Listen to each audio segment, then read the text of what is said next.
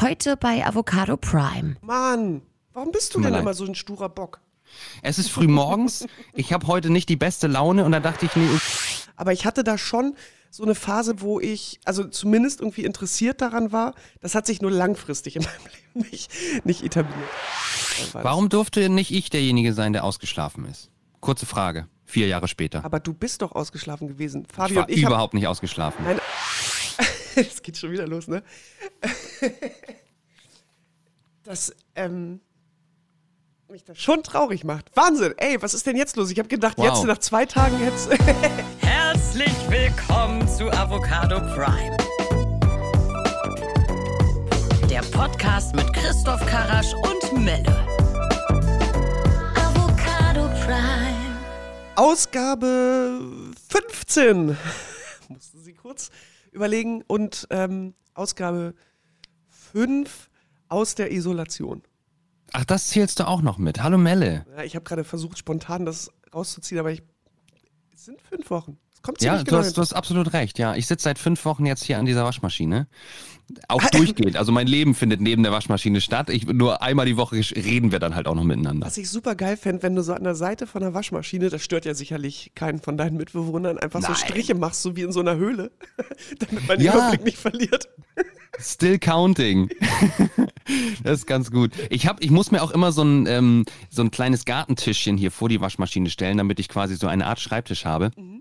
Und dieser Garten steht unter der äh, dieser Tisch steht unter der Woche tatsächlich im Garten und hat jetzt heute Morgen noch so eine ganz unangenehme Feuchte. Ich mag mich da gar nicht auflehnen. So, Also das ist so ein? Holztisch. Achso, oder, oder riecht's nach Erde oder was meinst du? Soweit ist es noch nicht, aber wenn ich Pech habe, hat hier ein Vogel raufgekackt. Es kann sein, dass es nur ein feuchtes Blatt ist, aber ich weiß es nicht genau. Ich möchte da nicht rangehen. Wie geht's dir sonst? Es kann sein, Melle, dass ich heute zwischendurch weg muss. Ich, ich erwarte ganz dringende äh, äh, Nachricht und wenn die kommt, ist kein Scherz. Wenn die kommt, dann muss ich quasi mich hier erstmal ausstöpseln, auf die Nachricht reagieren und kann dann irgendwann hier wieder reinsteppen, wenn, wenn du das vielleicht überbrückt bekommen würdest. Ähm, ich nehme an, du kannst jetzt nicht mehr dazu sagen. Ich erzähle dir vielleicht später mehr dazu, ja.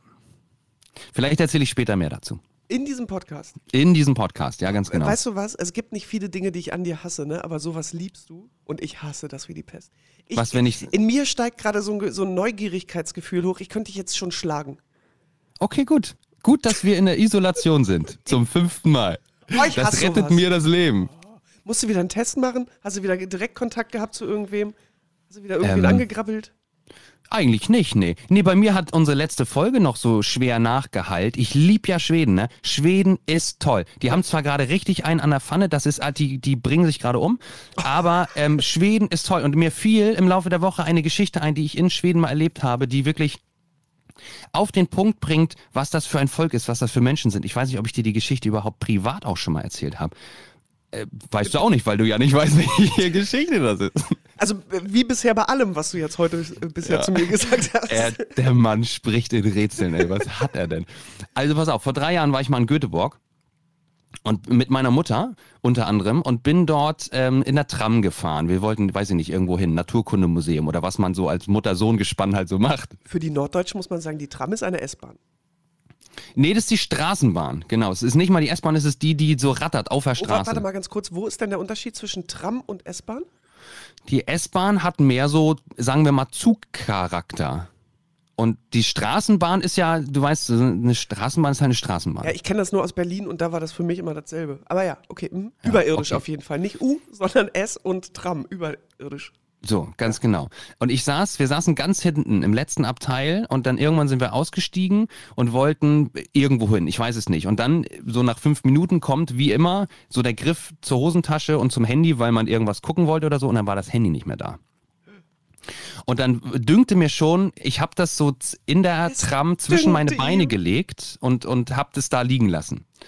Ähm, und dann habe ich mit dem Handy meiner Mutter auf meinem Handy versucht anzurufen. Mehrfach, zehnmal, zwanzigmal. Aber ich dachte, das kann jetzt, das kann nicht angehen. Irgendjemand, auch ein Schlawiner, der dieses Handy jetzt klaut, der muss doch irgendwann mal rangehen oder so hart genervt sein, dass, ich weiß nicht, dass irgendwas passiert. Und nach wirklich 15, 20 Versuchen geht jemand ran und sagt, Hello, this is the tram driver.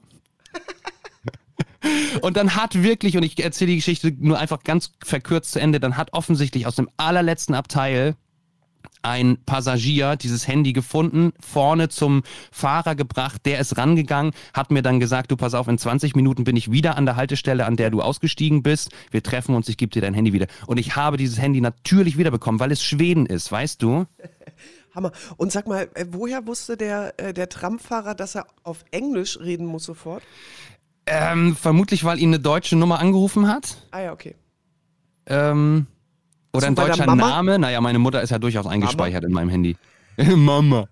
Ja, ich weiß, da weiß ich nicht, aber es war einfach so eine geniale Koinzidenz von Ja, sehr, sehr vielen. Dingen. Ähm, und das kann Schweden. Ja.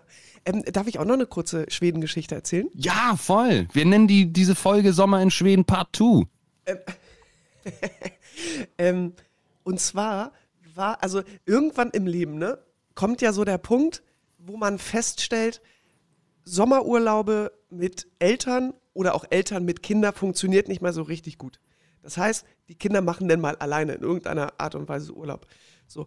Und ähm, dann gab es damals in der Stadt, äh, wo, wo, wo ich lebte mit meinen Eltern, äh, ein, ein Sommerferienangebot äh, von evangelischen Kirche, glaube ich. Ich bin ja nicht getauft, also das heißt, ich hatte eigentlich nie was damit zu tun. Aber die haben eben solche Fahrten äh, organisiert. So. Und äh, meine Mutter hat gesagt, wie wäre denn das? Also wenn das mit uns jetzt schon nicht mehr so gut klappt, ich war damals, glaube ich, 15 ungefähr. Oh, ganz also so in, in der Blüte der Pubertät. Ähm, aber fahr doch da mit einer Freundin hin. So. Gesagt, getan. Es war Südfrankreich. Ähm, und es war witzigerweise, und das ist mir so viele Jahre später erst so klar geworden, dass wir von da Niedersachsen, wo ich äh, gelebt habe, nach Kiel gefahren sind, zur Fähre und damit nach Schweden gefahren sind. Das habe ich irgendwann mal, stand ich vor einem dieser Anleger hier in Kiel, das ist ja von meinem Haus ungefähr zehn Minuten entfernt zu Fuß, stand da und hatte plötzlich so ein Flashback, wo ich dachte, Alter, hier haben wir gesessen und gewartet, auf die Fähre zu kommen. Ja, krass. Ich Ja. habe eine ganz kurze Zwischenfrage. Eben fiel das Wort Südfrankreich. Hat das in der Geschichte irgendwas zu suchen? Ach, entschuldige bitte, Südschweden. Alles klar, Frankreich. weitermachen. Süd! Schweden. genau. Ähm, naja, und dann sind wir da mit der Fähre, Fähre irgendwie äh, rüber. Und das war so, ähm, ich bin mir nicht mehr ganz sicher. Ich glaube, das hieß irgendwie Wennernsee oder so, V-E-N-E-R-N oder so. Ja, Äh, den gibt es. ja, so. Und da, also das war so eine Anlage, wo so kleine, also diese typischen skandinavischen Häuser, die auf so Pfählen stehen, in verschiedensten Farben des Regenbogens und äh, quasi inmitten, äh, die, die, äh, also dieses Geländes an diesem See war ein großes, äh, also Haupthaus, wo dann quasi gekocht wurde. Da war dann auch die Abschlussdisco. Ähm, Oh ja. Und da waren, das waren, glaube ich, drei Wochen an diesem See bei, also Südschweden im Sommer ist halt auch traumhaftes Wetter. Äh, Im August, glaube ich, Juli, Juli, August in die Ecke äh, war das. Und das war einer der schönsten Sommer äh, meines Lebens. Das war wirklich hammerhart. Danach habe ich kurz, äh, um auch aus dem Nähkästchen zu plaudern, dadurch, dass es ja so eine, so eine Kirchenfreizeit war, wann, also spielte der, also dieser Aspekt Glaube und Kirche natürlich eine Rolle, aber sehr, sehr freiwillig. Also man wurde da jetzt nicht gezwungen. Aber ich hatte da schon so eine Phase mit 1, 2, wo ich, also zumindest irgendwie interessiert daran war. Das hat sich nur langfristig in meinem Leben nicht, nicht etabliert. Ähm, aber ich habe das schon irgendwie versucht, Und dich dann dagegen entschieden. Das hab- ist doch in hab- Ordnung. Ich habe mich dann entschieden, dann stattdessen an mich zu glauben. So. Ja, ich bin da ja ganz ähnlich davor, auf jeden Fall. Ähm, aber du hast vollkommen recht, du so Teenager-Sommer, ne, sind ganz besondere Sommer. Voll. Ey, wow. In meinem, es gibt in meinem Umfeld gerade so ein paar Leute, die gucken, äh, warum auch immer, äh, Bibi und Tina. ähm, und da ist das auch so. Die sind ja, die sind ja so jugendlich und le- erleben so tolle Sommer und dann verlieben die sich das erste Mal und so. Und ähm, ich fühlte mich da auch gerade wieder, weil du jetzt auch noch so eine Geschichte erzählt, äh, erzählst, dran erinnert wie die eigenen Teenager-Sommer so waren. Mein, mein Sommer war 97. Da waren wir auch. Es war ein fantastischer, knacke, heißer Sommer äh, in Kiel an der, an der Küste. Wir waren jeden Tag am Strand für einen Monat. Wir waren vom 8. August bis 8. September jeden Tag am Strand. Nach der Schule, vorm Handballtraining, nach dem Handballtraining nochmal mit so einer Crew von fünf Leuten. Zwei Jungs, drei Mädels. War das die, äh, die Sommerferienzeit bis zum 8. September rein? So spät? Ich glaube, du hast recht, da, da war die Schule schon wieder am Laufen, aber wir sind halt trotzdem Aber nicht für nachmittags- euch halt. Ja, nein, nachmittags dann sind wir dann zum Strand gefahren. Und in diesem Sommer hat mir ähm, Lena das war eins von den drei Mädchen, mit denen wir da waren, ähm, mir ihre Liebe gestanden. Und das war das meine erste große Liebe. Wir waren zwei Jahre zusammen, wir haben alles miteinander gemacht, was man in dem Alter so miteinander macht. Ja. Und das ist so, das ist immer noch ganz, ganz wichtig. We- Weißt du, was schlimm ist? Jetzt habe ich gerade einen Ohrwurm von Pur im Kopf. Lena, du, den gab's damals Wo ist die schon. Ukulele? Ich habe dir aufgetragen, du sollst die Ukulele immer zur Hand haben jetzt. Ich habe heute Morgen kurz drüber nachgedacht und hier in meinen Aufzeichnungen steht auch dick das Wort Ukulele, aber dann habe ich sie doch wirklich aus Versehen mit Absicht vergessen. Mann, warum bist du Tut denn leid. immer so ein sturer Bock? Es ist früh morgens, ich habe heute nicht die beste Laune und da dachte ich, nee, Ukulele ist, ist kein Ukulele-Wetter heute. Hä, dabei ist doch Freitag immer gute Laune-Tag. Ja, manchmal. Manchmal ja. Wir hatten, wir hatten keine so schöne Woche. Kann das sein, Melle? Kann, ich da, also wir haben nicht miteinander gesprochen, aber das, was diese Woche so an, an Nachrichten, an, an Großmeldungen, sagen wir mal, über uns kam, das hat uns jetzt nicht erfreut. Ja, also alles richtig, alles nachvollziehbar, aber wir haben jetzt leider Gewissheit, was unsere eigene nahe Zukunft angeht. Ja, der Sommer wird anders. so, so, so viel äh, ist sicher. Und äh, ich. Sagen wir mal so, es war, also es war ja keine Überraschung. Wann war denn das überhaupt? Mittwoch? Nee. Ja, doch, Mittwoch, ne? Ja, Ja. Mittwoch wurde unter anderem eben äh, festgestellt, dass es bis Ende August keine Großveranstaltung in Deutschland geben darf. Und das betrifft unseren, vor allem aber deinen Festivalsommer. Warum denn meinen? Ich glaube, ja, weil du da Mehr hast. fünf Festivals machst, wie du letzte Woche vorgezählt hast. Wir haben aber, glaube ich, noch nie so richtig und ausführlich ausgepackt, wie genau wir mit dem deutschen Festivalzirkus äh, verbandelt sind. Und ich finde, das sollten wir heute mal ändern. ich wollte gerade sagen, ehrlicherweise hatte ich das immer im Hinterkopf und habe gesagt, ey, lass uns das, äh, oder für mich so gedacht, so, äh, so kurz bevor es losgeht, irgendwie vielleicht kurz vor dem Hurricane Festival, dass man da mal ausführlich ausholt äh, über, über all das. Ja, das wird nicht passieren. Also, was ich gerade versucht habe, so stolperhaft irgendwie äh, zu sagen, ist, dass das natürlich, mir war klar, dass zumindest irgendwie die erste Hälfte des Festivalsommers nicht stattfinden wird und das schon länger. Also es, es hätte mich überrascht, wenn das jetzt irgendwie anders gewesen wäre. Und Klar. es zeichnete sich dann zuletzt auch ab, dass es vermutlich dann auch bis in den August und somit halt auch den ganzen Festivalsommer äh, betreffen wird. Ähm, deshalb, also war ich natürlich in Anführungsstrichen irgendwie gespannt auf diese PK, nach, nachdem die Ministerpräsidenten mit der Kanzlerin sich irgendwie getroffen haben. Und habe in dem Moment auch nur gedacht, ja, okay, ähm, das ist, wenn man es jetzt mal äh, rein runterbrechen möchte, gut für die Branche, weil sie jetzt wissen, was sie tun können. Es war nämlich vorher schon, das kann ich ja auch mal sagen, mich haben immer Leute gefragt, wie findest du das, dass die das trotzdem durchziehen wollen? Ja, nee, will ja keiner durchziehen, aber es sind so die Hände gebunden. Also wenn es hätte auch sein können, dass es erstmal so eine Verfügung gibt, dass bis zum 30. Mai keine Großveranstaltungen stattfinden und dann wären so ähm, äh, Festivals wie dem Hurricane, was im Juni stattfindet, wirklich gar nicht geholfen gewesen, weil die dann bis zum 3 äh, bis zum 30. oder 31. Mai ähm, sozusagen weiter hätten planen können, sollen, müssen, um dann aber innerhalb von drei Wochen alles abzusagen und alles zu klären. Super schwierige Situation. So hat man jetzt wenigstens klare Kante. So, ich hatte dann aber genau einen Moment, wo, also auch wenn man Dinge weiß, das kann man ja vielleicht mit anderen Dingen äh, vergleichen, kommt trotzdem immer so der Moment, wo, glaube ich, das Bewusstsein irgendwie nochmal anders einsetzt. Und das war tatsächlich, als ich mein Instagram geöffnet habe und nur diese Grafik vom Hurricane gesehen habe mit dieser gelandeten Feder. Es geht schon wieder los, ne? Das, ähm, mich das schon traurig macht. Wahnsinn, ey, was ist denn jetzt los? Ich habe gedacht, Wow. jetzt nach zwei Tagen hätte ich das schon ein bisschen besser unter, äh, unter Kontrolle. Mich macht es einfach wirklich wahnsinnig, wahnsinnig äh, traurig aus einem sehr egoistischen Grund, weil ich sehr gerne im Sommer auf Festivals bin. Ähm, mit, mit all den Leuten, die da dran hängen und mit dem Zirkus. Ähm, äh, ja, das war so der Moment, wo ich es äh, realisiert habe, dass das dieses Jahr anders sein wird. Es ist ähm, ein, eine riesige Parallelwelt. Ne? Also viele, die auch noch nie auf einem Festival waren, können das gar nicht so richtig nachvollziehen. Sind das und, für Menschen, frage ich mich. Ja, und Witz. Menschen, die halt auf Festivals gehen, können gar nicht verstehen, wie man damit nichts zu tun haben möchte. So, das ist so tatsächlich geht das so ein bisschen auseinander. Ähm, das Hurricane Festival ist unser Heimatfestival. Zum einen, weil Delta Radio seit Jahr und Tag Medienpartner des Ganzen ist und zum anderen, weil ähm, Äh, ja, weil du, du bist quasi Pionierin einer, einer, einer Erfindung von Festival Deutschland, glaube ich. Ne? Also das, äh, wir machen Radio auf dem Festival. Das heißt, ähm, auf dem Acker wird eine Frequenz gemietet und dann ähm, senden wir auf dem Hurricane und auf dem Southside und auf dem Highfield und du auch auf dem Mera Luna und vielleicht fällt dir sogar noch ein Festival ein, was mir gerade nicht einfällt. das Plage Noir, das wäre jetzt das so. erste gewesen im äh, April. Ja. Genau, ähm, da machst Nächste du... Woche. Festivalradio, um die Leute vor Ort auf dem Acker zu informieren, zu unterhalten. Und ich darf in Team Hurricane eben seit 2013 auch ähm, mit dabei sein. Aber am das Chiemsee Summer warst du, am Chiemsee Summer, vor allem auch beim Chiemsee Summer warst du auch ein Jahr, oder nicht? Zwei Jahre sogar, ja, ja, genau, aber das, das gibt es ja nun mittlerweile nicht mehr. Also ich mache ähm, nur noch das Hurricane Festival, genau, und das ist was sehr Schönes, sehr Besonderes. Das Hurricane hat jedes Jahr ein, ein Wappentier und das ist dieses Jahr der Adler, wäre der Adler gewesen, richtig?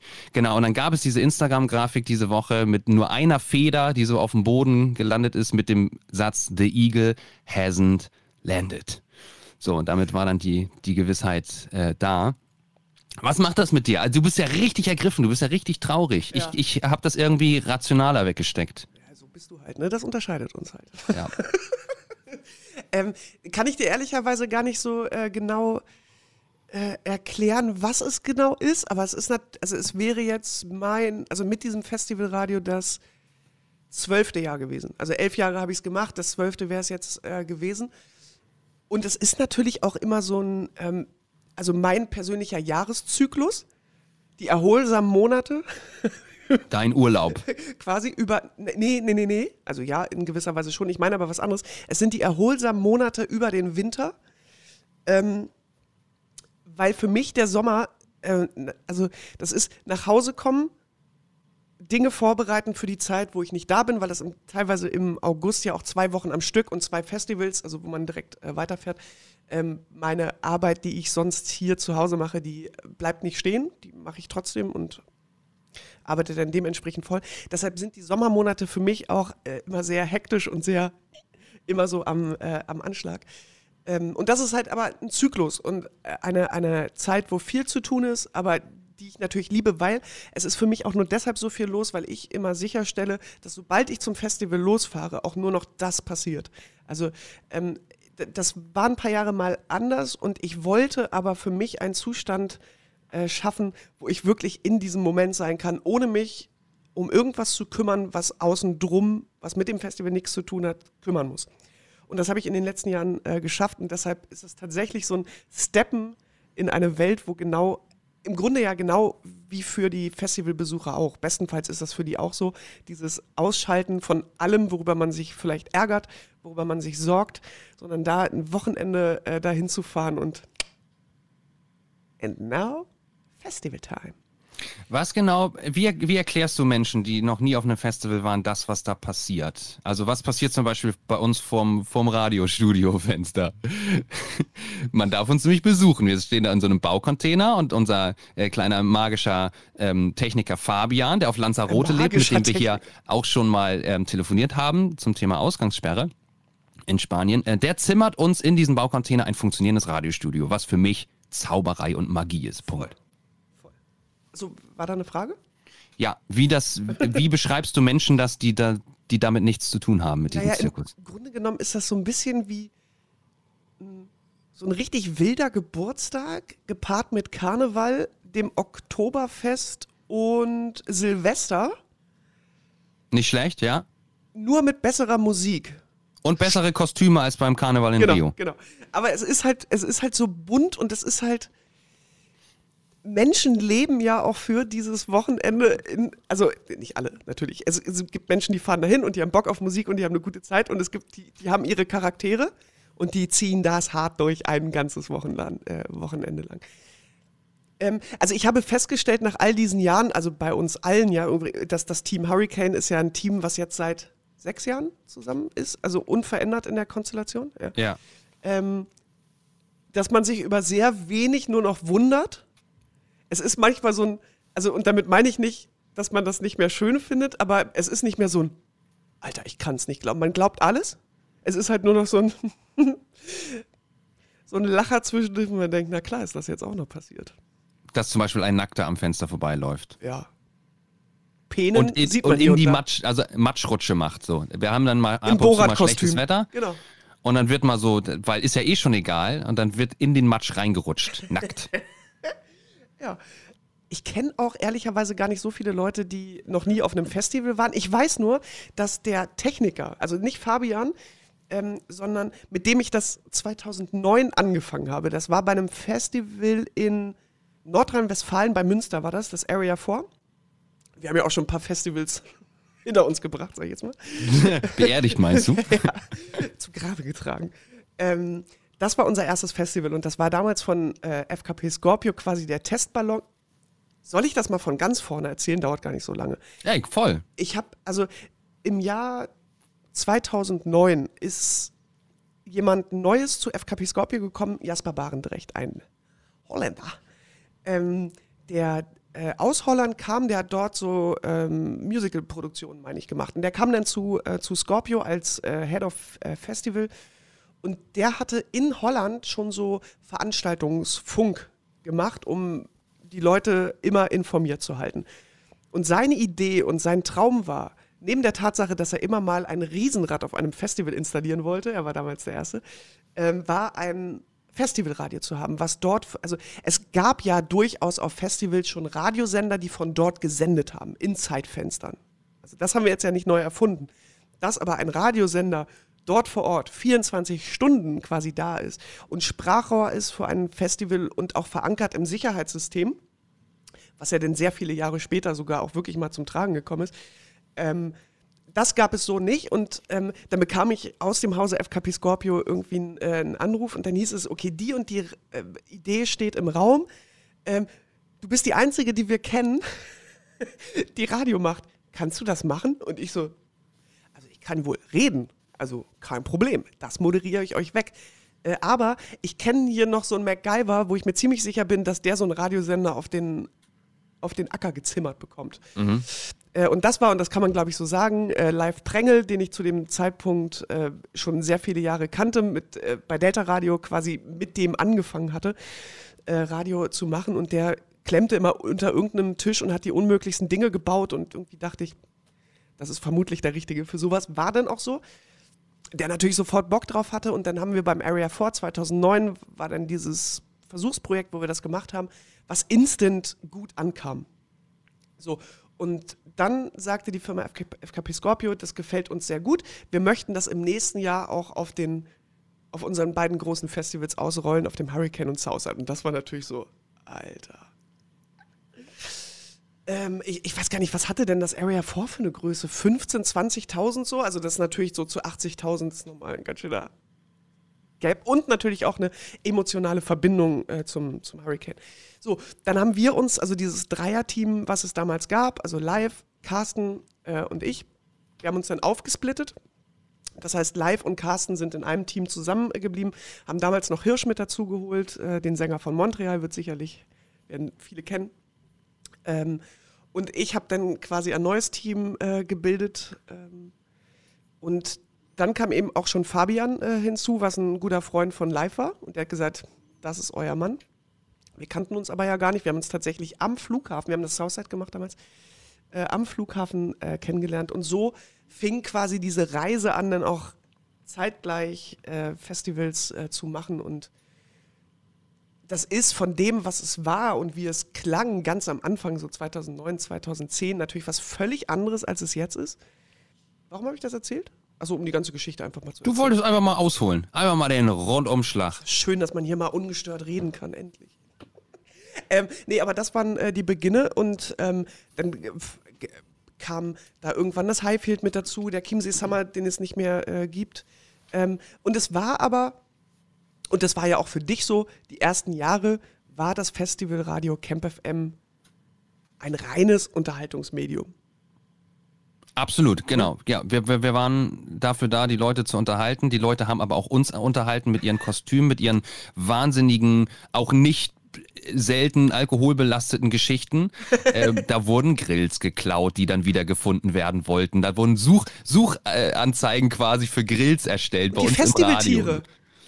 Christoph. Ja, ja, richtig, genau. Genau also so. der, du, you name it. Einfach, Ja. es, gab, es gab keine Grenzen, es war der, der absolute Wahnsinn. Aber du hast es eben auch schon gesagt, dass Camp FM auch Stück für Stück und immer mehr ins Sicherheitskonzept so eines Festivals übernommen wurde, was einfach bedeutet, dass wir Informationskanal waren, weil es ja immer mal sein kann, dass aufgrund irgendwelcher Vorkommnisse auch in Zeiten von Terroranschlägen, bla bla bla, es schnell Informationsfluss geben muss. Und da ist so ein Radiosender einfach perfekt, um schnell ganz viele dieser 80.000 Menschen zu erreichen und zu sagen, was als nächstes zu tun ist für alle, weil diese und jene Situation gerade besteht. Und Unwetter ist da auch so eine Situation, mit der wir es 2016 dann mal ganz, ganz, ganz konkret zu tun hatten. Wobei man sagen muss, dass bis zu dem, also Wetter ist natürlich immer schon, das liegt in der Natur eines Open-Air-Festivals. Wetter ist ja immer Teil eines Festivals. Aber bis zum Jahr 2016 war das etwas, wo man gesagt hat, ey, ja klar, jetzt regnet es, jetzt hagelt es vielleicht. Ich war auch mal auf einem Festival, da hat es geschneit. Gut, das nimmt man dann so zur Kenntnis und macht es mit bis zum Jahr 2016, wo das quasi dazu geführt hat, dass das Festival eben auch nicht mehr so durchgeführt werden konnte wie, wie bisher. Also man konnte nicht einfach äh, weitermachen. Erzähl es bitte aus deiner Sicht, was passierte in der Nacht von, ich glaube, es war Donnerstag auf Freitag. Also sollen wir vielleicht mal erzählen, wir reisen meist, also mei- wir reisen mittwochs zum Festival an, dann bauen wir den Bums da auf, meistens so bis, bis Mitternacht in der Hauptsache natürlich Fabian und wir reichen ihm die Strippen, oft auch die falschen. Und dann sagt er irgendwann, geht ihr bitte raus? Kann ich das bitte alleine machen? So, und meistens so irgendwann in der Nacht, ähm, irgendwann im Laufe der Nacht ist Fabian dann fertig damit und am nächsten Morgen um sieben, also am Donnerstag, fangen wir dann an, weil dann eben auch schon mehrere tausend Menschen rund um das Fest Festivalgelände stehen und quasi einziehen möchten in ihr Festival zu Hause. Und da sind wir äh, dann da und dann meistens so von 7 Uhr morgens bis äh, 20 Uhr am Abend, bis dann quasi so der große Anreisetag äh, erledigt ist. So, und das war auch im Jahr 2016 so. Aber in der Nacht von Donnerstag auf Freitag passierte Folgendes. Äh, Ich, ich glaube, die Details weißt du viel besser. Es ist halt Wetter passiert. Es ist halt, es gab Nee, Sturm, ich, es gab. ich wollte wissen, aus deiner Sicht, wie das für dich, also du bist ja erstmal ins Bett gegangen. Für dich war ja Ach erstmal so. alles normal. Ja, das hatten wir hier, glaube ich, sogar schon mal, dass du mich nachts um zwei dann wecken musstest, weil tatsächlich dann Alarm war und wir ähm, auf die Antenne rauf mussten, um zu erzählen, ähm, was, was, was passiert, also wie sind, wie sieht die Unwetterwarnung genau aus und was erwartet uns und was haben wir alle zu tun. Wir mussten also rund um die Uhr senden. Und die ersten paar Stunden habt ihr noch übernommen, bevor ihr ins Bett gegangen seid. Und irgendwann hieß es dann aber so, nee, hier komm, wir müssen mal Nee, Schichtwechsel ist, machen. nee, es war andersrum äh, sogar. Ähm, wenn du dich erinnerst, ich sollte eigentlich auflegen in dieser White Stage, in diesem Zelt. Ja, So, das hat aber ja auch gar nicht mehr stattgefunden. Ich habe irgendwann so aus dem Zelt rausgeguckt und das war so, als wäre da vor, also vor, dem, vor der Zelttür so ein Wasserfall. ich dachte, was ist das denn? Also es waren wirklich einfach Wassermassen, die man sich nicht. Also das habe ich davor nie gesehen und danach auch nie wieder. Also als ob da einer einen Eimer einfach drüber gekippt hätte. Ähm, und ich habe versucht, jemand von euch zu erreichen. Es war da ja schon irgendwie 1 Uhr in der Nacht, also wirklich auch so, dass wir sagen, okay, wenn wir morgens um sieben anfangen, gehen wir zeitig ins Bett, damit wir ausgeschlafen sind.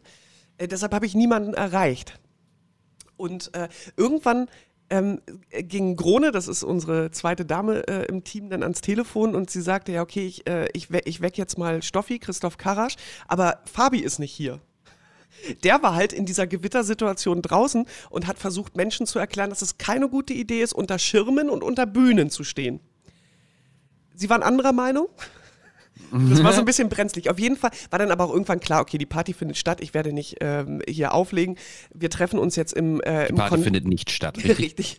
Äh, Wir gehen jetzt in den Container, dann hieß es natürlich schon von der Produktion, okay, ähm, wir werden jetzt hier äh, evakuieren und äh, die Leute sollen bitte ins Auto und dann waren wir ja erstmal zu viert in der Situation ähm, und dann war das, was du erinnerst, wir haben erstmal und dann habt ihr übernommen, wir waren da die ganze Zeit zusammen. Ich habe nur irgendwann, glaube ich, um vier Uhr in der Nacht gesagt, geht ihr jetzt mal bitte schlafen, weil wir werden vermutlich, so wie sich das hier gerade abzeichnet, werden wir durchziehen müssen bis morgen. Das heißt, irgendwer muss morgen am Vormittag oder am Morgen übernehmen. Deshalb wäre es gut, wenn also zwei halt ausgeschlafen sind, dann pennen wir halt denn morgen. Warum durfte nicht ich derjenige sein, der ausgeschlafen ist?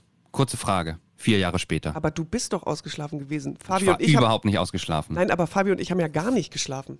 Ja, aber, aber, aber ausgeschlafen war ich nicht. Ich hätte schon noch so ein paar Stündchen gebrauchen können. Ja. Unverschämt, ich weiß. Entschuldigung. Ein bisschen, aber gut. Äh, ja, also die, die Situation zog sich, berichtige mich, eigentlich bis zum Sonntag.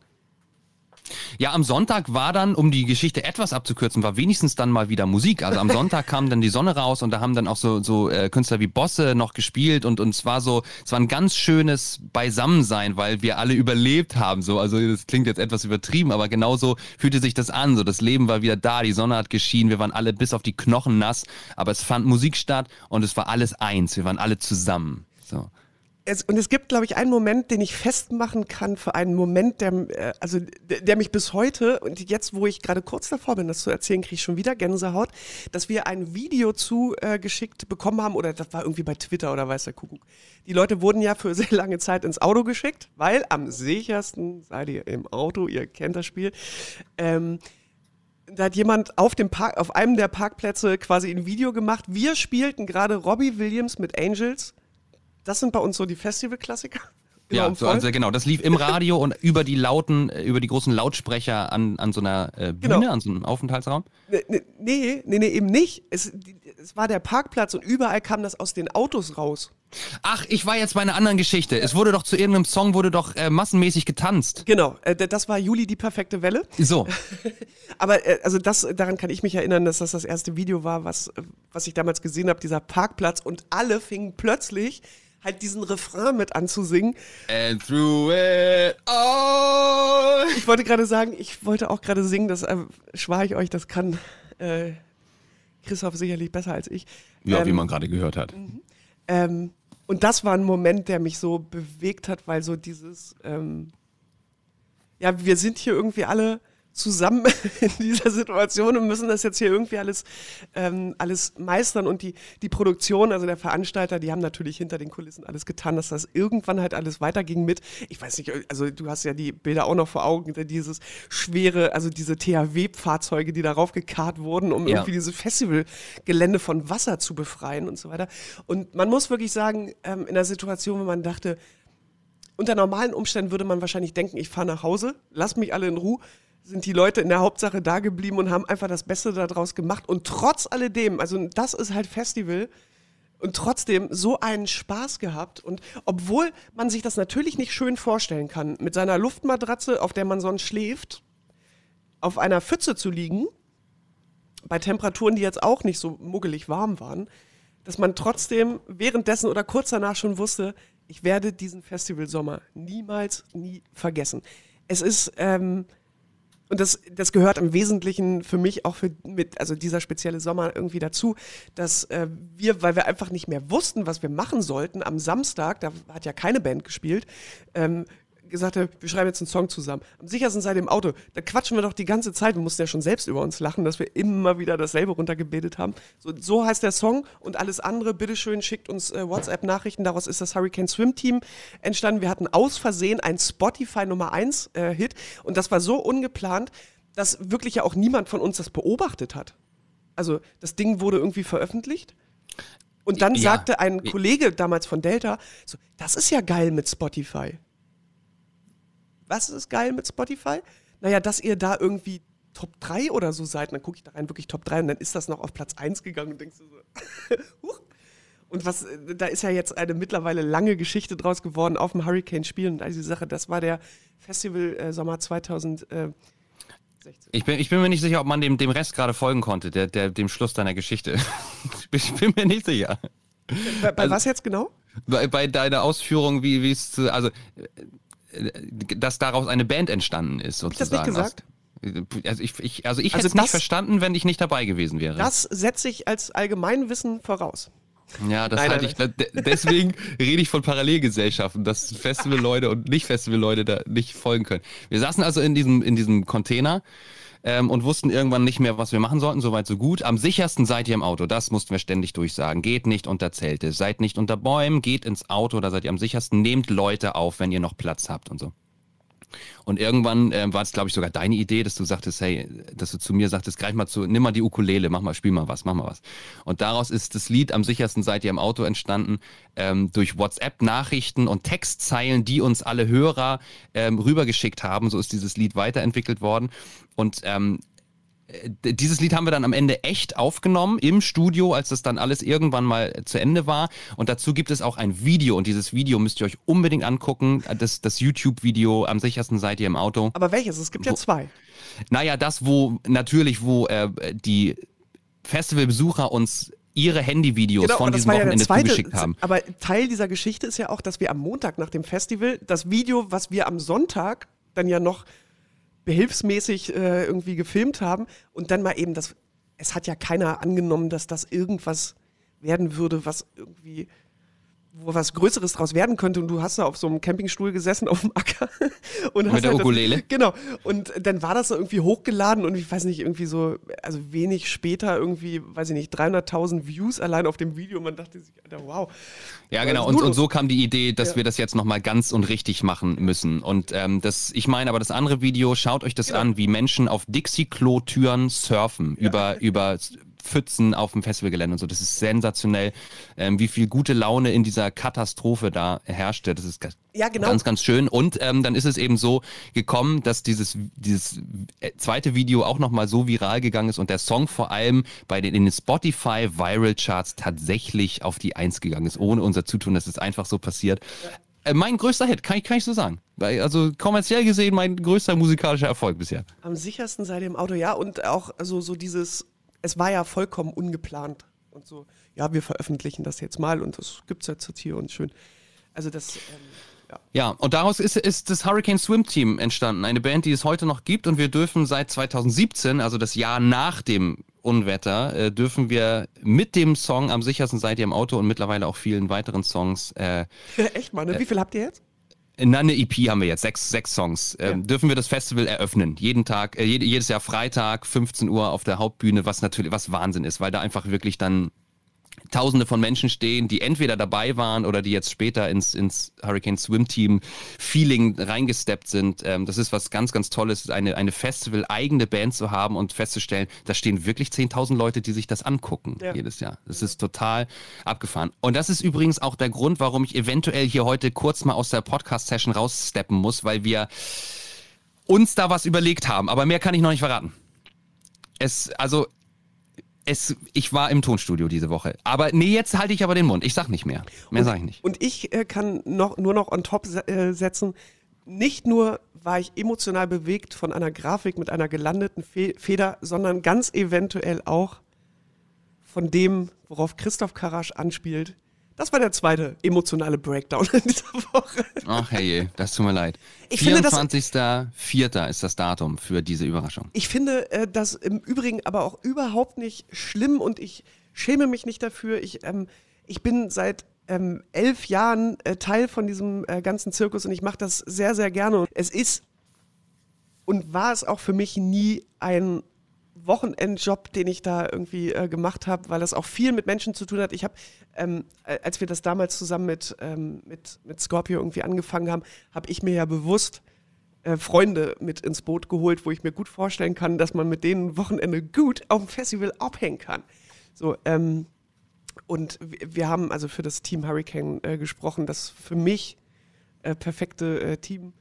Und ähm, deshalb schäme ich mich gar nicht zu sagen, dass ich traurig bin, das dieses Jahr so nicht erleben zu können, weil das sind wir vier, die da sitzen in diesem Container, aber natürlich auch Menschen drumrum, äh, mit denen wir da irgendwie zu tun haben und man hat seine Running Gags und man hat, was würde ich dafür geben, in diesem Sommer wieder einem Dixie-Klo hinterherlaufen zu dürfen? Das kommt nämlich immer als letztes. Das nur als kleiner Insider. Das ist der große Luxus, den, den wir uns gönnen oder den Mann uns gönnt. Wir bekommen ein eigenes Dixie-Klo an unserem Radiostudio. Und das klappt, dauert, sagen wir mal, mal besser, mal schlechter. dass das dann auch wirklich ich, da steht. Ich würde es so schön finden, wenn ich dem wieder hinterherlaufen könnte und dass man verhandelt mit, aber das sind jetzt vielleicht schon zu viele Insider, was man sich da so angeeignet hat über die Jahre. Ja, so, also keine Festivalsaison für uns leider dieses Jahr. Für euch auch nicht, solltet ihr euch da als Festivalgänger wiedererkannt haben. Und für euch auch nicht, solltet ihr noch nie auf einem Festival gewesen sein. Die geringste Veränderung äh, für euch an dieser Stelle. Was war denn für dich eine der schönsten Hurricane- oder Festival-Erinnerungen? Hast du da was? Ja, das ist natürlich klar. Ich, ich, hab, ich durfte aus Camp FM heraus eine äh, Karriere als Musiker starten. So, ey, damit, ich, ich mache schon mein Leben lang Musik und, und immer auch gerne und aber ganz viel, ohne dass das jemals jemand hört oder sieht, was ich da so tue. Ähm, und natürlich ist das das Besonderste, dass ich mit einer Band, also ich habe, pass auf, du kennst die Leoniden natürlich, Ja. auch eine, eine Kieler Band Ja. und ich, ich bin mit der ähm, Schwester von den, von den beiden Brüdern äh, ganz gut bekannt. Und die, die sagte mal den sehr wahren Satz, dass sie sich total freut, dass ich da jetzt mit dem Hurricane Swim Team auf der Bühne stehen darf. Aber das ist so unverschämt und geschenkt. Also so aus dem Nichts heraus darf ich da auf dieser Bühne stehen und, und ihre Brüder, die Leoniden, das war vor ein paar Jahren, ähm, kämpfen sich seit Jahren ab, um auf diesen großen Festivals spielen zu dürfen, in einem Slot, der nicht Sonntagmorgen 12 Uhr ist, wo niemand da vor der Bühne steht. Ja. Und das findet sie schon auch ein bisschen unfair und das stimmt. Also ich habe, was das angeht, halt einfach großes, großes Glück, dass ich das machen darf. Und deswegen ist das natürlich mein. Ja, wobei noch frecher wäre es, wenn man sich den Headliner-Slot verpassen würde. Ich finde, dass das langsam an der Zeit ist, um ehrlich zu sein. Aber man muss auch sagen, Leoniden haben das, haben das ja auch ge gepackt. Die sind am Start, die sind ganz toll. Die haben jetzt gerade, ähm, ich glaube, fünf Tage am Stück, fünf Ausgaben von so Medleys ähm, am Klavier aufgenommen. Alter, wunderschön. Das hat mich unglaublich äh, gecatcht. Könnt ihr bei Instagram, bei IGTV nochmal ähm, schauen, wie, wie Leoniden Mama von Queen zum Beispiel covern. Ach, das ist ja eh auch eine fantastische äh, Band. Die haben auch ein äh, sehr schönes ähm, Posting äh, gemacht am Mittwoch oder Donnerstag, also na, nach, dem, nach der Bekanntgabe, dass Veranstaltungen jetzt eben in diesem Sommer, also Großveranstaltungen nicht stattfinden dürfen, ähm, haben sie halt eben auch gesagt, irgendwie, äh, was haben sie geschrieben, wir können uns nur im Ansatz vorstellen, wie das für die Leute ist, die das machen. Und ich glaube, das ist auch so ein Punkt, der mich auch so ein bisschen berührt. Also natürlich ist es, also mache ich das, also die, die, dieser Teil des Festivals, den wir machen, das Festivalradio, total gerne so. Ne? Ähm, aber es gibt da ja Leute, die arbeiten 365 Tage im Jahr daran, dass dieses Festival dann, äh, also dieses eine Festival und viele andere äh, stattfinden. Und ähm, von denen wir auch wissen, das ist für die jetzt auch nicht nur ein Job, die machen das auch gerne und für die ist das auch irgendwie äh, Family und äh, wenn das dann, also die, die, es ist ja immer das Ergebnis und, und ähm, die Krönung, wenn das stattfindet und wenn es erfolgreich stattfindet. Und das findet in diesem Jahr eben nicht statt. Das finde ich krass, wenn ich das irgendwie so umlege. Wenn ich jetzt ein Jahr an einem Projekt gearbeitet hätte und so ein paar Wochen vorher, ist halt klar, das wird niemals stattfinden. Nicht geil. Nein, gar nicht. Die Lorbeeren, die fehlen. Und die Lorbeeren sind übrigens, wenn die Leute da auf dem Acker sind und eine gute Zeit haben. Das sind die Lorbeeren. ja. Niemand ist auf dem Acker dieses Jahr. Vielleicht 21 wieder. Wir drücken die Daumen. Schön. Äh, Man ja, muss wirklich sagen, vielleicht 21 wieder, ne? Ist so. Also da, man kann nicht mal sagen, nächstes Jahr ist wieder alles normal. Nee, und das ist auch, ich weiß ja nicht, wie es äh, dir geht, aber das ist ja jetzt schon eine Zeit so von so fünf, sechs Wochen, wo, also wo wir erkennen mussten, okay, kein chinesisches Problem. Dummerweise jetzt auch hier. Ähm, dass man so von, von einem Gefühl, ja, das ist jetzt mal zwei, drei Wochen ein bisschen doof, bis hin zu, das ist jetzt vielleicht zwei, drei Monate mal doof. Okay, Vielleicht, ist es aber auch zwei, drei Jahre doof. Und dass es jetzt gerade anfängt, äh, ich versuche das mal zu verbalisieren. Es war über einen gewissen Zeitraum herrschte in der Politik Einigkeit, was ich sehr genossen habe. Mich nervt sehr schnell so dieses, einer sagt was, der andere schießt, gefühlt aus Prinzip irgendwie dagegen. Das war erstmal weg. So. Es war irgendwie, wir müssen hier dieses Kind schaukeln. Wir müssen da irgendwie durch. Und deshalb gab es da nicht so viel Geschrei drumherum. Jetzt langsam fängt es aber wieder an, dass, äh, dass Dinge hart kritisiert werden und was ja okay ist, natürlich. Aber wenn ich da mal so genauer drüber nachdenke, es immer wieder daran mündet zu sagen, aber was ist denn jetzt gerade die Alternative? Ja, ja, Weißt es, du? es gibt ja doch durchaus viele, die ähm, jetzt sozusagen diese m, autoritären Entscheidungen in Frage stellen, was man auch, was man gerne tun darf, aber ich finde halt so weit zu gehen, jetzt unsere Demokratie in Frage oder oder das als den Beginn der Abschaffung unserer Demokratie zu sehen, Ja. ist halt wirklich so auch, ey, wer hat's denn da nicht verstanden von euch? Also warum warum können das denn nicht einfach gerade mal notwendige Maßnahmen sein? Genau. die für alle okay sind und die, die sich natürlich später wieder aufheben lassen und die aufgehoben werden wieder. Genau. Da muss man doch jetzt nicht, also dafür sind wir alle, also gerade, ich kann nur für Deutschland sprechen, aber dafür sind wir alle zu mündig, als dass irgendwas passiert, was, was, was etwas Autokratischem nahe kommt oder so. Und das ist, ähm, ich finde es ja gut, dass sich die Zeit genommen wird von Leuten, die wirklich, das sage ich bewusst, Ahnung davon haben. Ne? Also das ist ja, wenn wir jetzt gerade von Festivals gesprochen haben, gibt es da ja Menschen, die kennen sich damit aus, wie Dinge von großen Menschenmassen Massen zu, was musst du machen, damit die nicht außer Kontrolle geraten. So. Mhm. Das sind Menschen, die lernen das wirklich, weil es wichtig ist, bestimmte Dinge darüber zu wissen. Zum Beispiel, wenn wir beide jetzt einfach eine Großveranstaltung machen würden, würden wir sehr viele Dinge falsch machen, weil wir sie einfach nicht bedenken. So vergleiche ich das mit so einer, ob es jetzt eine Epidemie oder eine Pandemie ist. Es gibt Dinge, die können wir nicht bedenken. Und im Moment geben sich viele Menschen Mühe, das so einfach wie möglich zu erklären, damit das jeder auf sich runterbrechen kann. Und ich habe jetzt zuletzt in dieser Woche, wo jetzt gerade ja angefangen wird, wirklich hart die Maßnahmen zu kritisieren und man muss doch dies und man muss doch jenes und so weiter und man kann doch jetzt nicht äh, in Kauf nehmen, dass die Wirtschaft so den Bach runtergeht. Ja, ähm, aber was ist die Alternative? Und wenn mir dann jemand sagt, okay, die Alternative ist, wenn wir jetzt zu schnell lockern, dass wir, äh, es gibt ja diesen Schwellenwert, glaube ich, jeder steckt irgendwie eine Person an. Und wenn sich dieser Wert nur leicht erhöht auf 1,1, wären wir am Ende des Sommers so weit, dass unser Gesundheitssystem, was ein sehr, sehr gutes ist, komplett in die Knie geht. Das kann man ja nicht wollen. So. Und, ähm, und auch als Vergleich zum Beispiel genommen äh, wurde, dass wenn in New York nicht, da ist es ja krass, also es ist eine krasse Situation da, mhm. wenn, wenn die nicht komplett dicht gemacht hätten, was ja auch krass ist für so eine Stadt, dann hätten die eine Totenzahl, die weit über dem ist, wo es jetzt ist. Und das ist, glaube ich, etwas, was für viele vielleicht auch nicht greifbar ist, aber ich möchte es ehrlicherweise auch nicht ausprobieren. Ja, ich glaube aber, das ist ja, die, die gehen ja den Schritt weiter und kritisieren genau das. Also wer, wer belegt mir denn, dass es am Ende des Sommers so wäre, dass unser Gesundheitssystem zu Ende ist? Ja. Das ist ja genau, also die, ne, das, das Hinterfragen geht ja immer weiter und ja. Hinterfragen ist immer gut. Das will ich auch nochmal dazu sagen. Aber manchmal vielleicht auch einfach dusselig. Also was ich für Facebook-Diskussionen da jetzt gerade wieder sehe, da kann ich den Kopf schütteln. Da habe ich nicht mal Lust, mich dran zu beteiligen. Ja, und da, also da fehlt mir die Energie. Nee, ich möchte mir den Sauerstoff sparen, so, beim Atmen, während ich tippe, um darauf zu antworten. Ja, ja, Ey, so. wirklich so. nicht. Ja, ja. Also es, da gibt es ja ganz viel und es gibt auch Leute, die sind da sehr aktiv, irgendwie Dinge oder alternative, alternative Meinungen irgendwie äh, zu teilen. Und ähm, ich habe für mich irgendwie so äh, beschlossen, ich bin interessiert daran und äh, lese darüber und höre mir Dinge an. Ähm, aber ich habe auch Vertrauen und da geht es gar nicht um was Politisches, denn die Politik besinnt sich ja gerade oder vertraut ja auch gerade sehr der Wissenschaft. So. Mhm. Und ich finde auch, dass das gut ist. Weil im Zweifel wissen die wirklich am besten, was die besseren Schritte sind. Und ehrlicherweise sagen die ja auch immer, wir wissen zu wenig, das heißt, wir können das immer nur Step by Step entscheiden. Ja. Ich als Wissenschaftler unterstütze das. Stimmt. Ich habe übrigens äh, bei dieser Pressekonferenz, die da am Mittwoch äh, gehalten wurde, habe ich wieder nur gedacht, Hut ab, dass ihr in gewissen Situationen so ruhig bleibt, ne? Diese Journalistenrunde dahinter.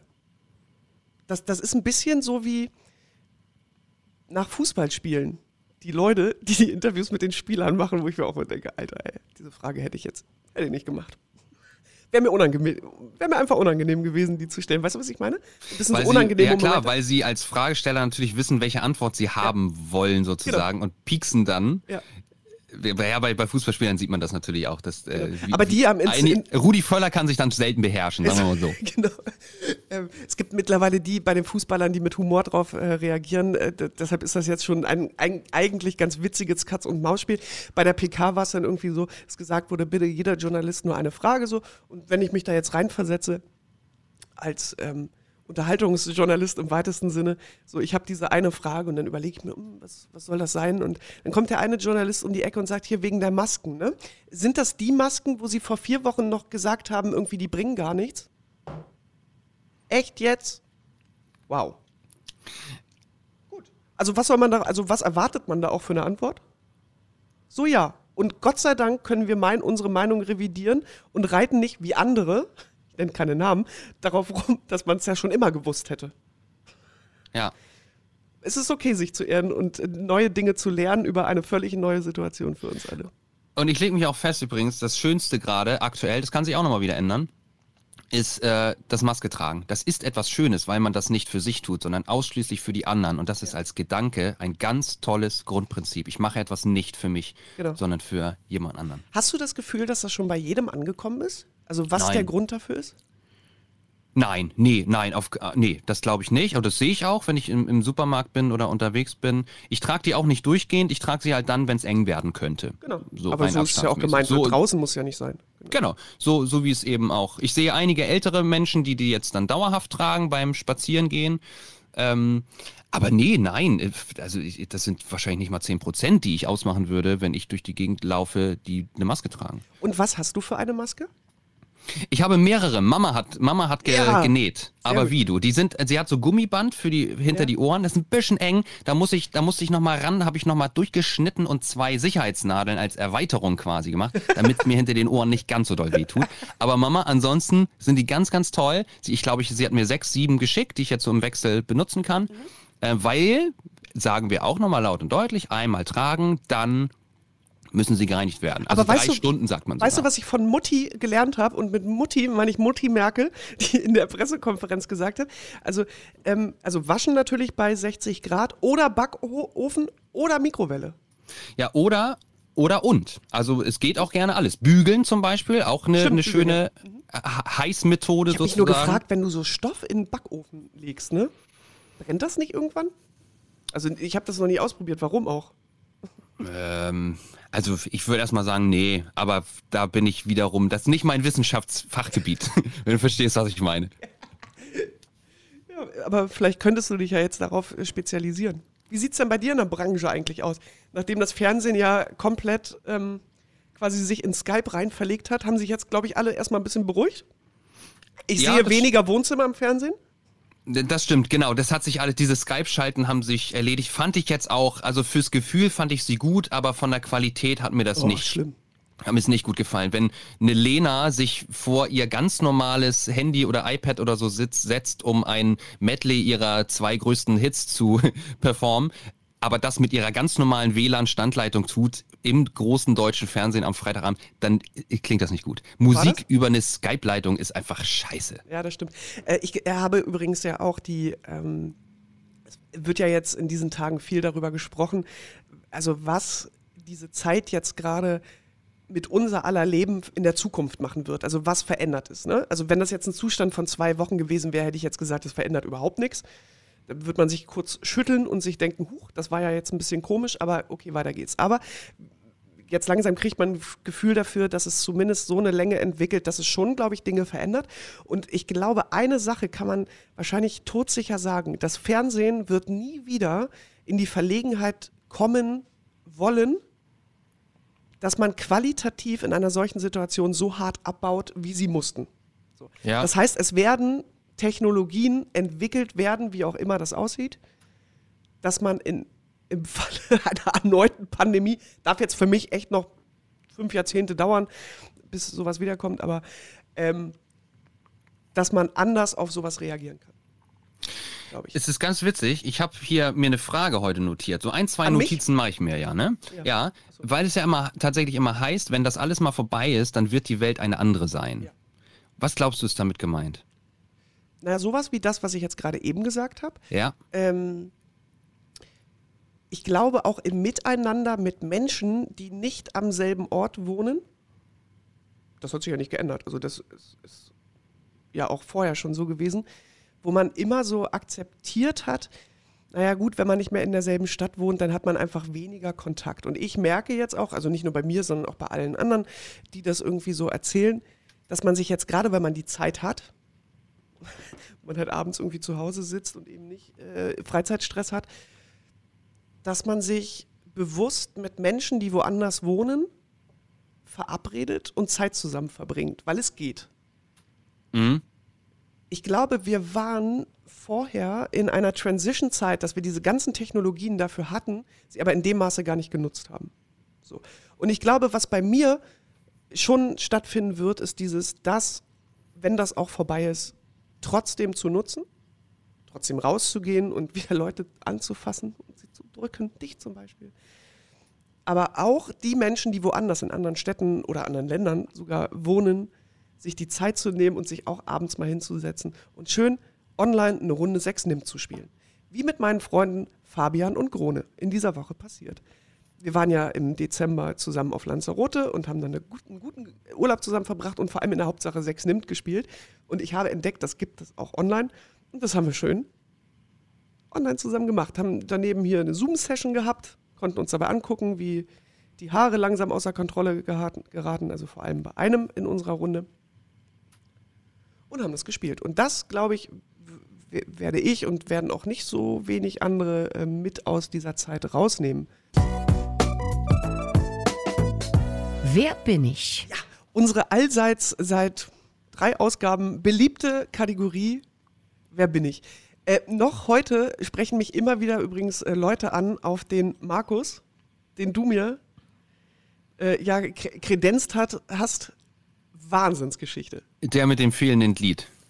Da es immer Leute gibt, die auch äh, Sachen dann rückwärts hören und so weiter, möchte ich das gar nicht äh, spoilern. Es war die 13, ne? ja, genau, 13. Folge 13, richtig. Hört euch das bitte mal an, das war der Wahnsinn. Also das, das hat mich auch im Nachhinein noch oft, ich muss oft noch an Markus denken. Liebe Grüße, Wahnsinnsgeschichte. So, und ich habe dir gesagt, ich habe dir heute äh, jemanden mitgebracht. Cool, okay. Und würde sagen, ich gebe ihn dir einfach mal an die Hand und sage, hallo Jack. Hallo, na, wie geht's? Na, ähm, ganz gut. Ist Jack dein richtiger Name? Äh, nein. Ist dein richtiger Name für das, was ich zu erraten habe, relevant? Äh, nein. Okay, dann bleiben wir einfach bei Jack. Jack ist für mich halt sofort ein Musiker.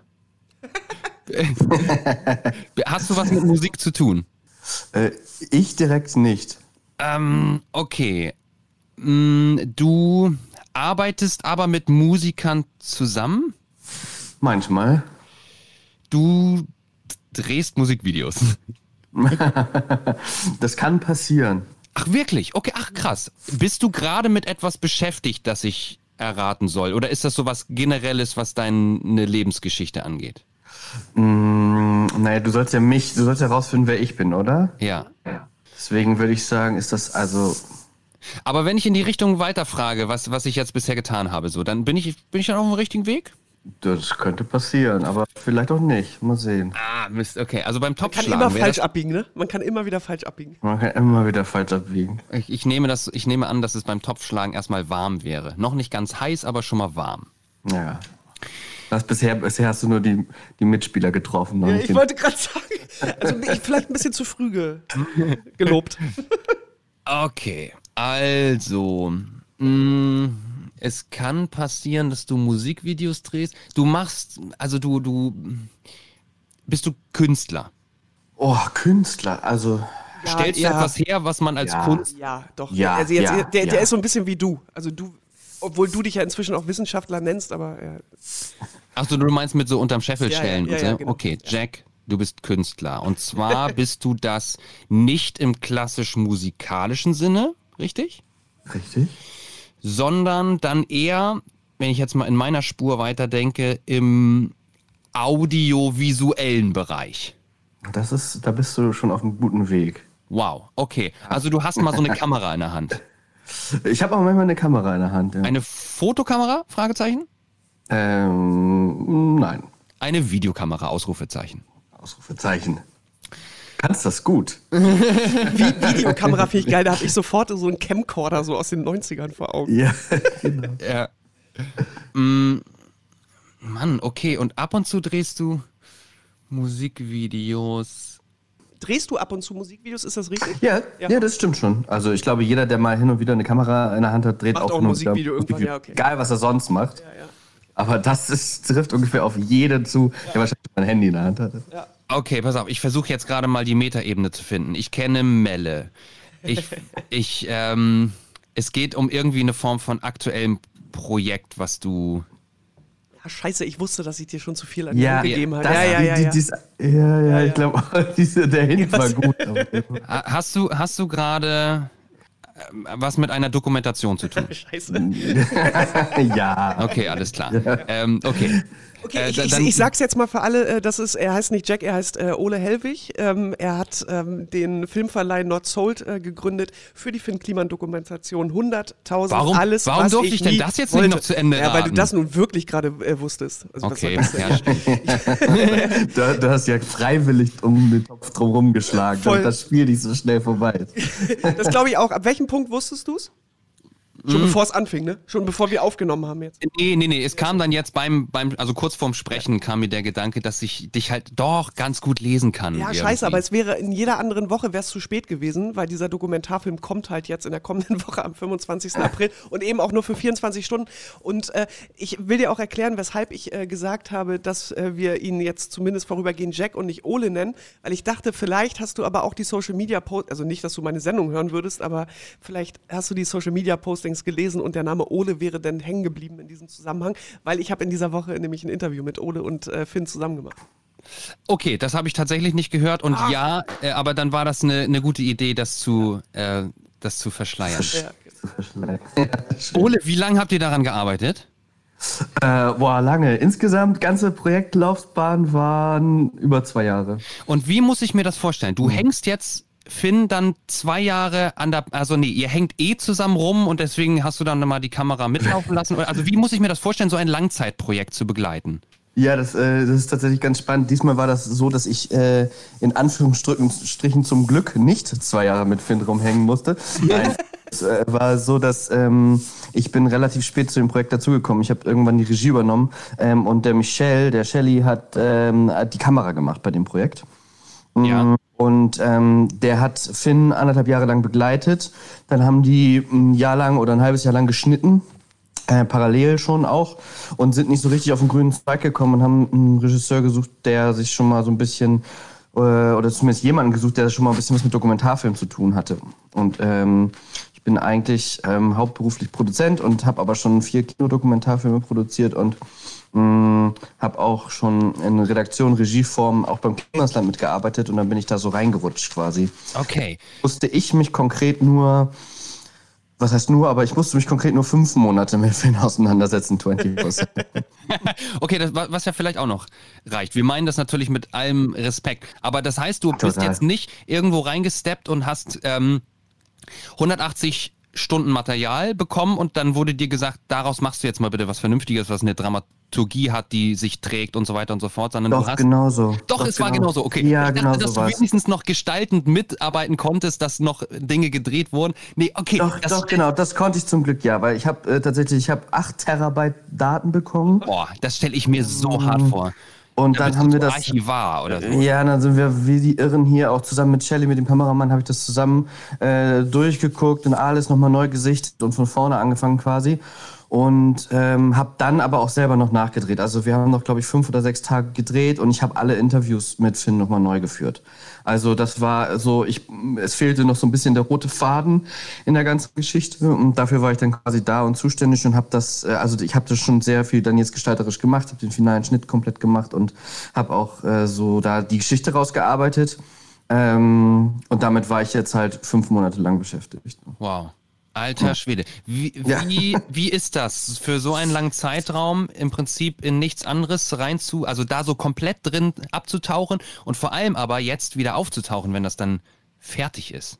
Der Anfang ist mühselig immer bei sowas. Also es macht halt lange keinen Spaß, weil man lange noch nicht so richtig, also so diese Geschichte bei so einem Dokumentarfilm, das kitzelst du ja so ein bisschen Stück für Stück raus. Und dann ist es irgendwie so zwei, drei Monate lang ist es halt irgendwie, du hast im Kopf schon was, wo es hingehen könnte, aber man sieht es halt noch nicht. So, und dann ist es immer, du guckst den Film ja immer und immer und immer und immer wieder. Also ich habe den jetzt, glaube ich, kann, also ich kann ihn mitsprechen, komplett. Ja. Ähm, und es ist halt, ähm, aber dann irgendwann kommt so ein Aha-Moment. Und das war bei uns kurz bevor ich dann die Interviews neu geführt habe, so nach zwei, drei Monaten. Ähm, und so wie ich gemerkt habe, okay, warte mal, das funktioniert eigentlich ganz gut, wir müssen es halt einfach nur anders angehen. Ähm, und dann, nachdem wir dann die Interviews geführt haben und so alles irgendwie rund wurde und so, dann macht es halt richtig Spaß, weil dann, dann merkst du auf einmal, okay, da hier entsteht ein Film. Und dann kommen noch so anderthalb Monate richtig nervige Kleinarbeit. Aber, ja. Aber äh, korrigiere mich, Ole, als wir am Mittwoch das Interview oder die Sendung zusammen gemacht haben, da hast du gesagt, fertig ist das Ding noch nicht, obwohl das nächste Ja. Woche erscheint. Obwohl das ist ohne Scheiß, ich habe gestern Abend die finale Tonmischung bekommen. Okay. Und äh, jetzt in dieser Sekunde sitze ich hier gerade quasi auf der, auf der Couch und vor mir steht der Schnittrechner und da rendert gerade das finale Preview. Oh wow, wir, und wir sind mit dabei. Ihr seid live mit dabei. Ähm, genau, also, ja, es ist aber, aber es ist alles halb so wild. Also natürlich gibt es, theoretisch könnte man den Film schon, hätte man den schon vor, vor zwei Monaten oder einem Monat zeigen können, aber man wird dann halt detailverliebt. Das meinte ich mit diesen anderthalb Monaten Ja. Arbeit, man, weil man findet in- natürlich an jeder Ecke noch was, was man noch besser machen könnte. Wenn man ihn immer wieder guckt und irgendwann muss man sich dann von den Gedanken lösen und halt sagen, okay, jetzt ist Schluss und jetzt ist der gut und jetzt geht er raus. Ich habe noch eine Interessensfrage. Ich drehe ich dreh Reportagen für ähm, Pro7 und man kommt dann ja immer so mit, mit Protagonisten zusammen, mit denen man für eine gewisse Weile so eine Verbindung hat, weil man ja auch irgendwie ein Ergebnis sich wünscht und so. Wie ist das bei so einem Langzeitprojekt? Bist du Finns Freund fünf Monate lang oder seid oder bewahrt ihr eine Distanz, damit, du weißt schon, damit du als Künstler irgendwie ähm, auch vielleicht eine Seite von Finn bekommst, die du als enger Freund, als Typ, der mit ihm rumhängt, vielleicht nicht bekämst? Voll. Also ich, äh, ich bin in das Projekt eingestiegen und habe zu Finn gesagt, ey, ich kenne deine Musik nicht und ich bin kein Fanboy und äh, so ich, ich und ich glaube, das ist wichtig, weil äh, in dem Moment, wo du wo du anfängst ähm, deinen Protagonisten oder deine Protagonisten beim bei einem Dokumentarfilm irgendwie zu anzuhimmeln und so, ne, dann fängt das an, eine Werberichtung zu kriegen Ja. das darf es halt nicht, sondern es muss halt auch Momente geben, die bei Finn schwer zu finden sind, Momente, wo es nicht so gut läuft. Aber es gibt sie natürlich auch, weil ähm, und, und das ist halt für einen Dokumentarfilm immer voll wichtig, dass weil weil sonst ja sonst wird kriegt das so ein Werbeas so eine Werberichtung und ähm, das interessiert dann halt auch einfach keinen, weil wir wollen ja eine ehrliche Geschichte erzählen. Und wie schaffst du das aber? Also, weil man äh, nähert sich ja doch extrem an, wenn man so lange, so viel Zeit miteinander verbringt. Wie warst du da so eine Dis Ja, also in dem, ja, in, im Schnitt ist es eigentlich, also in diesem Fall war es ganz gut, weil ich ja dadurch, dass ich im, äh, aktiv mit ihm Zeit ver, ich, wir haben ja nicht fünf Monate zusammen den Film geschnitten, sondern ich habe ich hab eigentlich drei Monate lang alle komplett alleine und dann hat er mal so eine erste Version bekommen und dann habe ich zu ihm auch gesagt, hier kannst du mal drauf gucken, aber ich will gar nichts von dir hören. So, Okay. Dann, ähm, äh, dann haben wir uns immer Stück für Stück angenähert und irgendwann hat er dann auf jeden Fall natürlich auch da was zu gesagt. Das finde ich auch in Ordnung, weil am Ende des Tages muss er mit dem Film auch zufrieden sein, weil es bringt uns nichts, wenn er den Film nachher hasst. So. Ähm, aber im Großen und Ganzen, ähm, ja, versucht man dann halt, also, ja, man versucht das irgendwie, man versucht das immer neutral zu sehen. Auch mal mit Leuten drüber zu sprechen. Ich finde, das ist auch so wichtig. Ich habe auch mit ähm, Andreas Klein, der hat äh, zweite Kamera in den fünf Extra-Tagen sozusagen noch gemacht. Mit dem habe ich, der hat in unseren bisherigen Dokumentarfilm auch viel den Schnitt gemacht. Ähm, und der kannte zum Beispiel Finn gar nicht. Der wusste nicht mal, wer der ist. Und, äh, und das ist halt total geil, mit solchen Leuten darüber zu sprechen. Ja. Wie was Ähm, wirkt, ne? Ja. Weil, weil die dann, weil, weil die einem noch so eine super neutrale Sicht darauf geben. So. Und auch einfach mal, also zwischendurch einfach mal mit Leuten den Film gucken in der Schnittversion, die mit diesem Thema gar nichts zu tun haben und dir dann einfach auch mal sagen können, was so deren Gefühle dabei waren. Super spannend. Ey, das, ich könnte mich stundenlang mit dir unterhalten. Jack. Jack. ja, es ist spannend auf jeden Fall. Aber wir können ja die, die Fakten vielleicht nochmal auspacken. Da bin ich ja auch einigermaßen zumindest, glaube ich, im Thema. Eigentlich sollte diese Dokumentation in, in deutschen Kinos äh, an einem Tag, 29.05. zu sehen sein, an dem Tag und dann nie wieder. Das geht natürlich nicht aufgrund der aktuellen Situation und deswegen habt ihr euch ähm, überlegt, dass am 25. April Richtig? Richtig, Deutschlandweit in Kinos oder, oder nicht in Kinos, aber für Kinos quasi zu streamen im Home-Streaming und man kauft sich quasi virtuell ein, ein Ticket. Kann man das auch immer noch tun? Wenn wir Man jetzt davon das- reden, dass morgen äh, diese Folge hier ähm, erscheinen wird, am Genau. 18.04. Kannst du immer noch tun. Ähm, es geht immer noch Tickets auf oder so.cool slash Doku. Ähm, das wird auch bis kurz vorher gehen. Ich weiß gerade gar nicht ganz genau, aber ich glaube fast bis zu dem Tag. Also, Wahrscheinlich äh, sogar bis zum Ende, oder nicht? Du hast ja 24 Stunden Zeit, dir das anzugucken, oder nicht? Genau, das, du hast 24 Stunden Zeit, dir das anzugucken. Das ist alles automatisiert. Finn äh, und seine Jungs und Mädels da haben so ein geiles System gebaut mit einem eigenen Shop. Wir verkaufen das über Finns eigenen Shop. Ähm, du kriegst äh, ein Ticket zugeschickt äh, mit einem Code und mit dem Code kannst du dich einloggen und diese Codes sind dann halt da hinterlegt und wir haben so selber versucht, da so eine Struktur aufzubauen, haben uns auch viel auseinandergesetzt. Ich habe zusammen mit Henriette Ahrens ja jetzt extra dafür einen Verleih gegründet und ähm, genau, also haben da jetzt, glaube ich, coole, coole Provider gefunden, die das dann alles auch stemmen können, weil es ist ganz schön groß jetzt schon. Voll. Ja, klar. Und, du, und du, man kann ja, im Bestellvorgang kannst du angeben, für welches Kino, in welchem Kino das du eigentlich geguckt hättest, richtig? Nee, ich, nee, ich glaube, genau, wenn man es anguckt, ne? Wenn man es anguckt. Genau, ja. genau. Beim Bestellvorgang noch nicht, aber wenn du dann den Film guckst, beziehungsweise bevor du dich einloggst, beim Einloggen kannst du dir auswählen, kannst du sagen, in dem Kino hätte ich es gern geguckt. Und die Idee ist halt, hinterher 25 Prozent unseres Gewinns ähm, an diese Kinos zu verteilen, wo die Leute die den Film gerne hätte, hätten sehen wollen. So, das ist die Idee. Ja. Ja, und die ersten unter den ersten Bestellern, das ist jetzt leider schon durch, aber unter den ersten Bestellern bis heute quasi haben wir unter 5000 Leuten haben wir ähm, so Homecare-Pakete ähm, verschickt. Ach geil, die also, kommen als Überraschung dann, ne? Die kommen als Überraschung, genau. Keiner weiß genau, an wen die gehen. Das ist, glaube ich, ganz cool. Ähm, die gehen morgen raus per Post, also nächste Woche sollten die alle eintrudeln. Ähm, und da haben wir so Pakete geschnürt, wo die ein Filmplakat bekommen, wo die eine Popcorn-Tüte bekommen, die wir so selber gestaltet haben. Da haben wir tatsächlich 5000 Popcorn-Tüten selber gestempelt. ähm, und äh, jeder kriegt ein individualisiertes, richtig echtes Kinoticket. Ähm, das ist da mit drin alles so. Das ist, wird, glaube ich, ganz cool. Also ich weiß gar nicht, also wie sagen wir, wir wünschen euch eine schöne, einen schönen Premierentag. Ja, das könnt ihr gerne sagen. Das wird zwar, glaube ich, für uns Nervenkitzel pur. Wir machen auch noch ja, einen Live an dem Tag. Ich, ich, ich hoffe auf jeden Fall, dass die Server halten. Ich glaube, dass es in diesem Fall und auch bei Finn speziell, der crasht ja regelmäßig immer irgendwelche Server, wenn er wieder eine geile Idee ja. hat.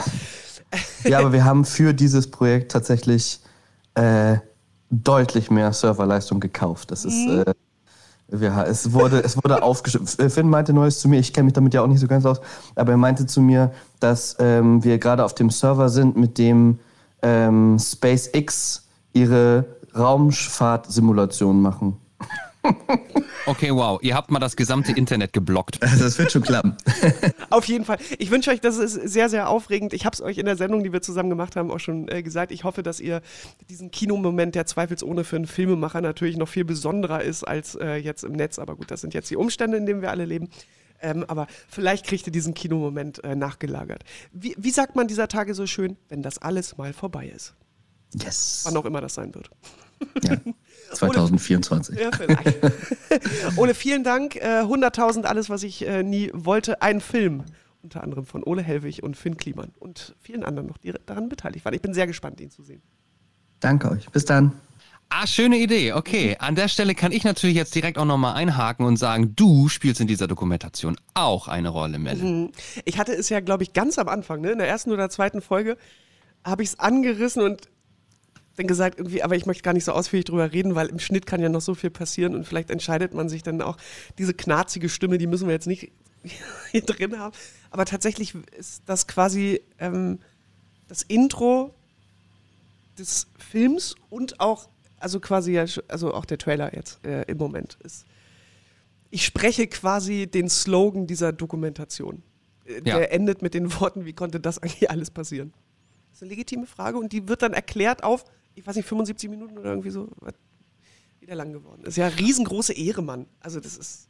Also er hat, er hat irgendwann angerufen, weil du bist dann Radiofrau Nummer eins, der, die ihm eingefallen ist und oder wie kam das? Naja, er hat äh, damals äh, gesagt, du warst die erste, die meine Musik im Radio gespielt hat und ich fände schön, diesen Bogen oder diesen Kreis so zu schließen, dass du diejenige bist, die quasi wie aus dem Off, aus dem Radio das liest, also es war Anfang des Jahres, irgendwann im Januar, äh, dachte ich, ey komm, da, da, dramaturgisch kann man dann immer noch entscheiden, irgendwie, das passt hier doch nicht und das lassen wir irgendwie raus. Das hätte ich jetzt als Möglichkeit, das hätte ich ihm jetzt auch nicht übel genommen. Aber deshalb wollte ich es noch nicht so früh erzählen. Aber und dann war es nämlich so, dass der, äh, wir haben auch nie wieder darüber gesprochen, dass irgendwann der Trailer veröffentlicht wurde und ich ganz viele Benachrichtigungen bei Instagram gefunden habe, wo Menschen mich unter diesem Trailer markiert haben und ich dachte, hä? Ich jetzt irgendwie so Finn Kliman Fangirl Nummer eins, dass ich jetzt unter dem Trailer so ver. Ich habe das aber die ganze Zeit mir angeguckt ohne Ton. Das haben die natürlich deshalb gemacht, weil dieser Part aus der Doku, wo ich das gesprochen habe, in diesem Trailer drin war. Bis ich auf die Idee gekommen bin, da mal einfach auf ne, das mit Ton auch zu hören. Ja, War eine ganz Sound gute. Idee denn. Hilft manchmal. ja.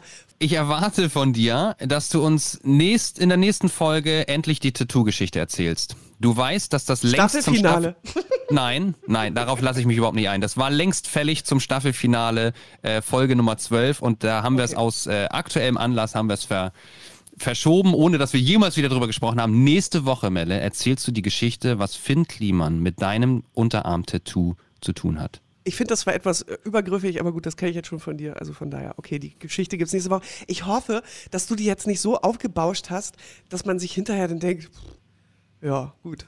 Darauf habe ich jetzt irgendwie 15 Folgen gewartet. Oder was? Kann, kann ich jetzt nicht mehr so genau sagen, ob ich es vielleicht größer gemacht habe als nötig. nee, ich finde aber eigentlich nicht. Es Nee, hat deinen nee, ganzen. Unterarm geziert. Das, also die Geschichte ist so groß wie das Tattoo auf deinem Unterarm.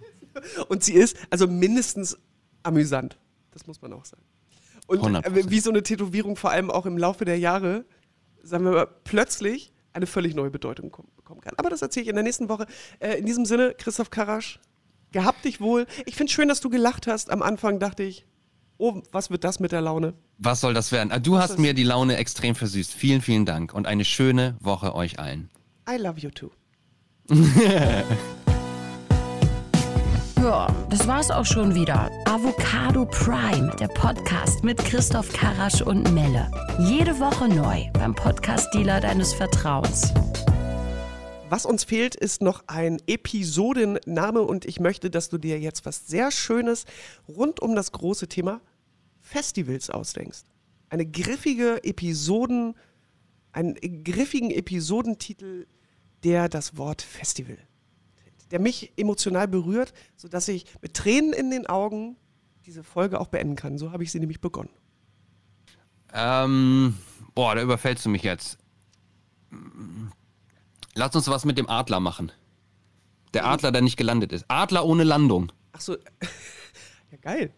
Boah, das arme Vieh, das flattert jetzt bis zum nächsten Jahr.